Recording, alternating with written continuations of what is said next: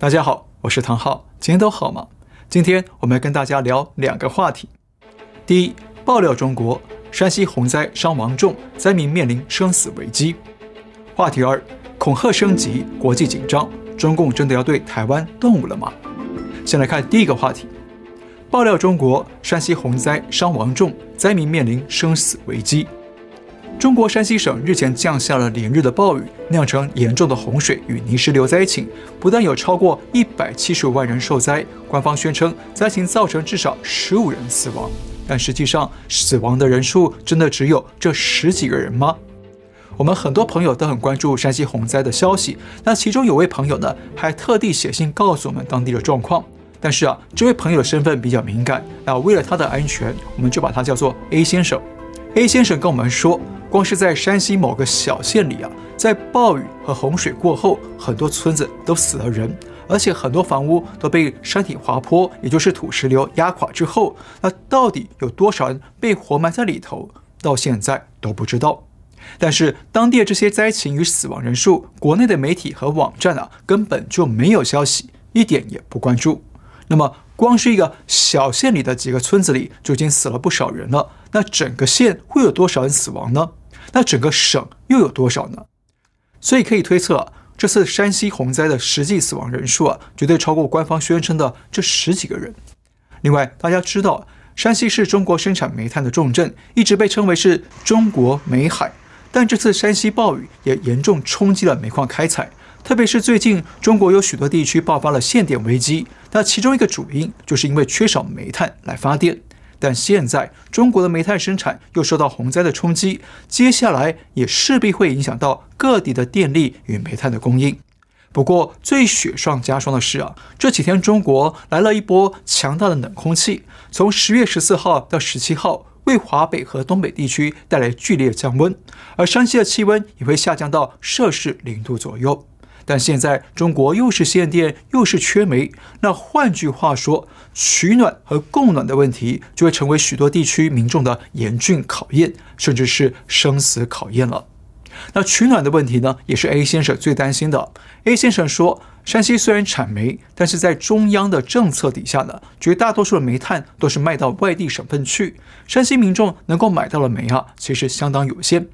而且，中共这两年号称为了减少空气污染、改善居民的健康，强制禁止山西的许多地区的民众啊烧煤取暖，推出了所谓的“煤改气”或者“煤改电”政策，也就是呢禁止民众烧煤取暖，要改用天然气或者用电来取暖。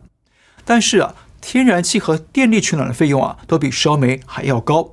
而且呢，很多民众的经济条件都不好，所以许多人交不出来燃气费或者是电费，最后呢就只能被迫挨冷受冻。所以啊，有的居民就又偷偷的买煤来取暖。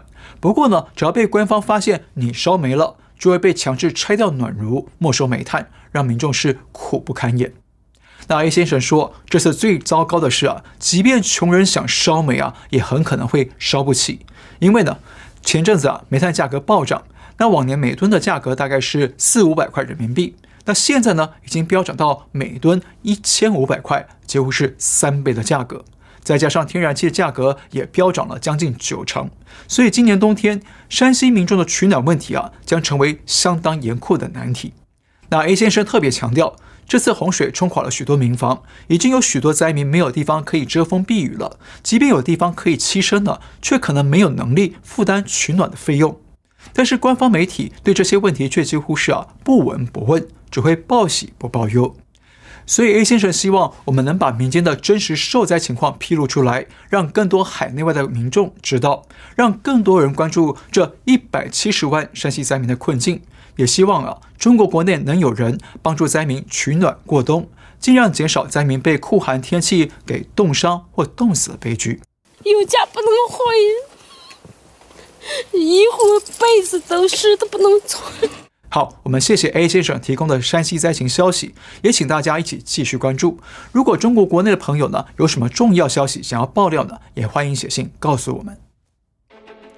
再来看话题二，恐吓升级，国际紧张，中共真的要对台湾动武了吗？中共是不是准备要对台湾发动武力攻击呢？是最近国际社会上高度关注的话题。因为啊，从十月一号开始，中共派出大量军机骚扰台湾的周边空域，五天之内派出一百五十架次，其中单日最高有五十六架次，创下历史新高。那接着，习近平又出面喊出一定要实现祖国完全统一的历史任务。他还恐吓地说，分裂国家的人从来没有好下场，必将遭到人民的唾弃和历史的审判。那中共一连串的言行恐吓啊，让国际社会高度紧张。CNN 认为两岸关系已经达到了沸点，而《纽约时报》也指出，台海问题很可能会让美国与中共之间点燃战火，进入危险地带。那欧洲理事会主席米歇尔也刚刚才跟习近平通话，也向中方表达了对于两岸之间的紧张局势感到担忧。而美国白宫也再次要求中共不要片面地改变台海现状，还强调啊，美方对台湾的承诺坚如磐石。会持续协助台湾的自我防卫。好，看起来最近的台海局势啊，确实非常险峻，才会让国际社会与媒体啊非常焦虑地讨论两岸话题。那么，中共到底会不会出兵攻击台湾呢？这个问题啊，其实我们也讲过好几次了。那现在我们再根据整个局势再做一次分析。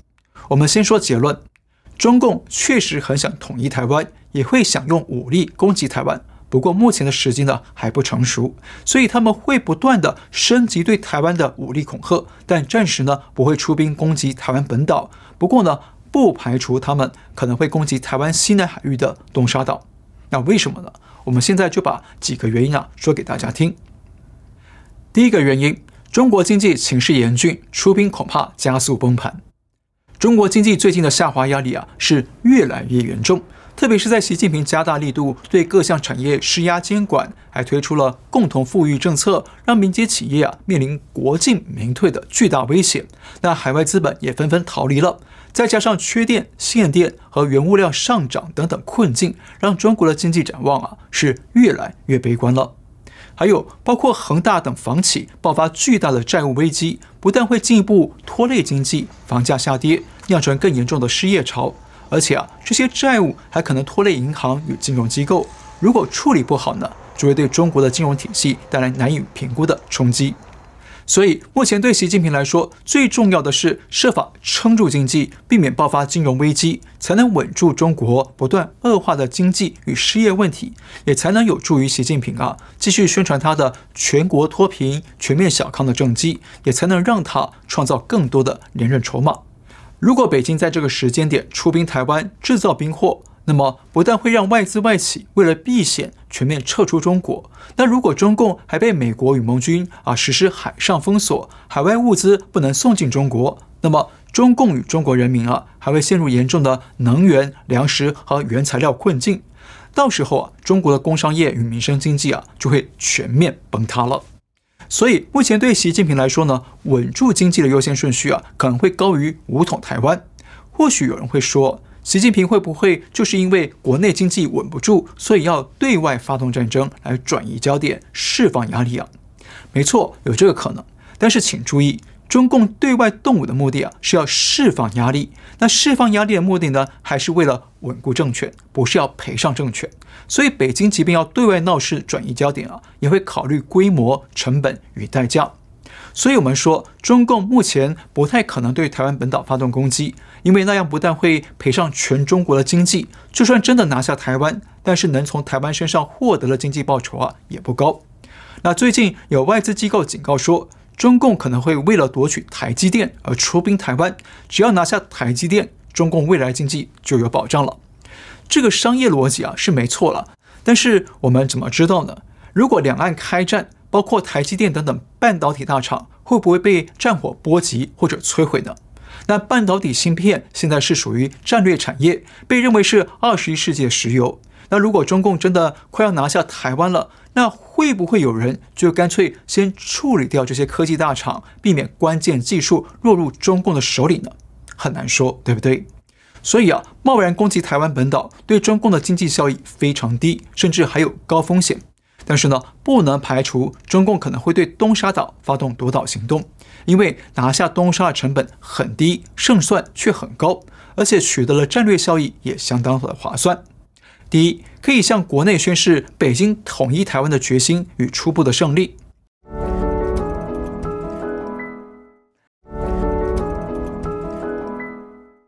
第二，可以制造台湾内部的恐惧，影响明年九合一的选举。第三，可以取得连通南海、台海与巴士海峡的海上要塞。其实，中共可能会攻击东沙，我们从今年四月就多次谈到过了。那最近啊，也有越来越多的国际媒体与军事专家在讲这一点。而台湾方面呢，也开始加强防备工作，增派兵力驻守。但是东沙岛啊，虽然景色秀丽，却易攻难守。所以中共如果真的要对外闹事、转移压力，那么进犯东沙几率啊，还是相当高的。原因二，中共高层内斗激战，习近平求稳以保连任。我们节目多次讲过，中共明年就要召开二十大的权力改组会议，所以呢，最近中南海高层之间的派系斗争是越来越火热，越来越激烈。甚至北京还不惜撕破脸，公开点出党内有人要暗杀习近平。所以在目前这种气氛底下，对习近平来说，最重要的是强化内部政局的稳定，不但要提心吊胆地防备对手的明枪暗箭，还要避免节外生枝，让对手找到可以钻的空子。那简单说，对习来讲呢，现阶段最重要的工作是对内打击反习派势力，消除各种威胁他的力量。那对外呢，则可以缓一缓。一动不如一静，所以我们可以看到，习近平这次出来恐吓台湾政府不要分裂祖国，声称一定会统一台湾，但是却又强调要和平统一，还说和统最符合台湾人民的利益了。其实啊，这段话透露了和平统战才是目前最符合习近平利益的战略，也透露了他目前得先呢、应对党内的生死决斗，所以呢要先避免内外开战，两线作战。原因三，军权掌握不牢，开战有政变风险。我们过去多次讲过，习近平虽然上任到现在九年了，但是他对军权的掌握还是不牢固，军方内部还是有很多反习派力量在跟习近平对抗，所以习近平才要不断的撤换将领，不断的高喊党指挥枪，要军队效忠党中央，也就是要效忠他。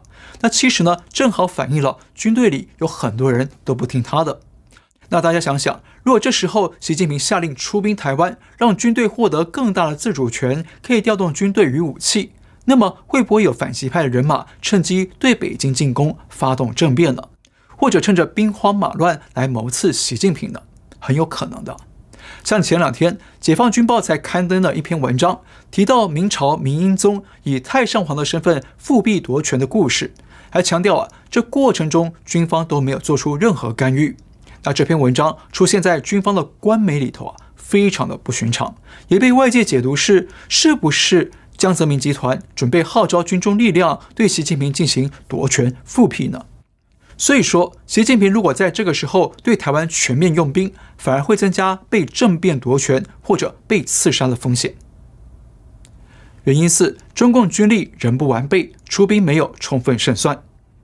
中共如果出兵台湾呢，要考虑的不只是对抗台湾的二十万现役军人，还要对抗可能赶来支援的美国、日本、澳洲等等外国军力。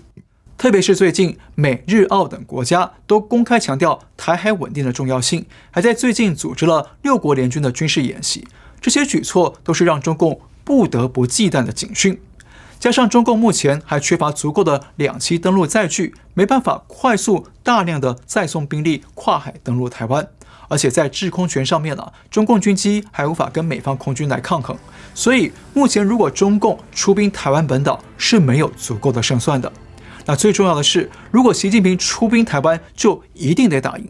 如果没赢或者是输了，那不但会脸上无光，连任无望，还会遭到党内各派系的围剿究责。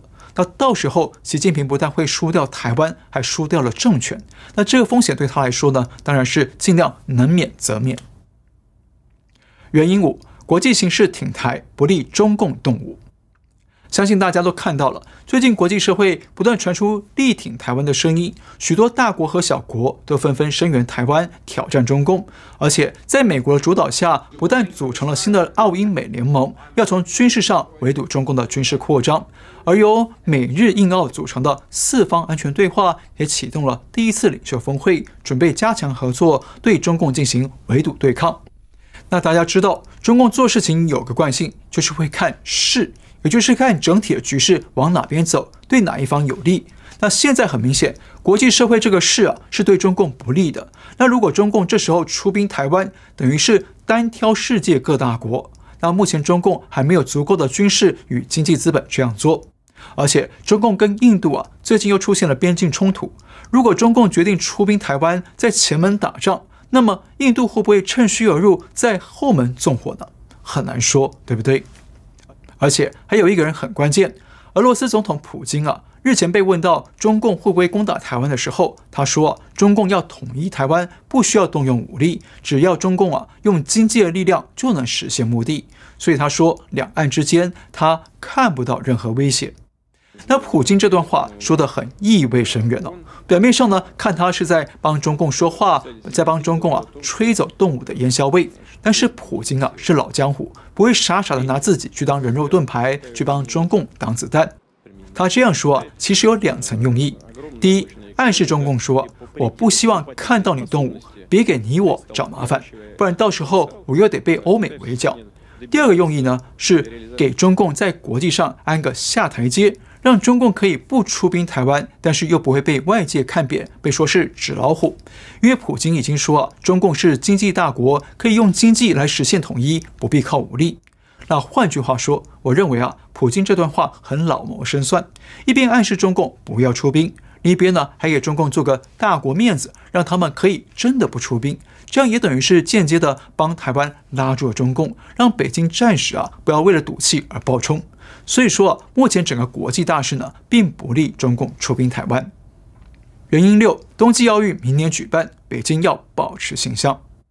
明年二月，东京奥运就要在北京举办了。那这是习近平向全世界修补关系、向国际社会重新塑造友善形象的机会，所以一定要吸引世界各国到北京参赛，在中共二十大之前营造万国来朝的气势。那这样呢，对中共改善国际形象、对习近平连任都有加分的作用。那如果在冬奥举办前对台湾出兵，那世界各国一定会谴责中共，抵制冬奥。到时候啊，中共这笔投资不但会打水漂，也会让自己陷入更封闭、更孤立、更被动的国际地位。原因七，美国不能抛下台湾，否则失去世界领导权。大家知道，美国这次撤军阿富汗啊，撤的是灰头土脸，不但受到了国内外的批评，还被质疑美国国力变弱了。对中共来说，就是东升西降了。那美国不行了。那个时候，拜登还出来澄清说，他撤军阿富汗就是为了集中全力对抗中共。所以，如果现在中共出兵台湾，那美国不出面协防台湾的话，那一旦台湾被中共吃下了，那全世界都会认为美国说话不算话，真的变弱了。那各国就会纷纷转而向中共靠拢，那美国就会失去国际主导权，美元的地位啊，也很可能会大贬。而且更重要的是，一旦中共占据台湾，中共就等于在第一岛链上有了一座不成的航空母舰，就可以让中共海军与潜艇轻易地进入太平洋深海区，对美国本土和所有太平洋周边国家构成武力威胁。那这一点是美方绝对不愿看到的。好，看到这里啊，相信您应该已经明白我们一开始说的结论。中共暂时不会对台湾本岛出兵，但是不排除会攻击东沙岛或者制造小规模的军事冲突。而且请注意，未来啊，只要中共等到合适时机，特别是在二零二四年台湾大选之后到二零二七年中共建军百年这段时期间呢，会是中共犯台的高风险期。最后，我们再重复一次，中共暂时不会出兵台湾，主要有七个考量。第一，中国经济情势严峻，出兵恐怕加速崩盘。第二，中共高层内斗激战，习近平求稳以保连任。第三，军权掌握不牢，开战有政变风险。第四，中共军力仍不完备，出兵没有充分胜算。第五，国际形势挺台，不利中共动武。第六，冬季奥运明年举办，北京要保持形象。第七，美国不能抛下台湾，否则失去世界领导权。好，今天先聊到这里。如果你喜欢我们的节目，请记得订阅、留言、按赞，也请您介绍给更多的朋友们知道。感谢您收看，我们下次再会。